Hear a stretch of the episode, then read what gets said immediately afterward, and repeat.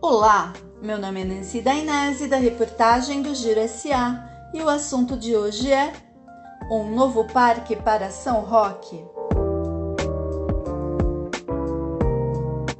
São Roque, conhecida como a terra do vinho, tem inúmeros atrativos naturais.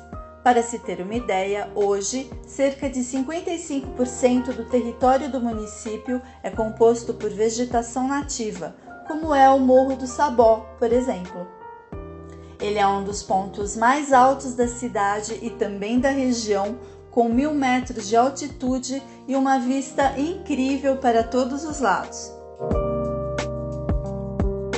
Em razão de sua beleza e potencial para o turismo ecológico, a Prefeitura de São Roque pretende transformar o morro em parque municipal e, para isso, já iniciou o processo de desapropriação amigável do local.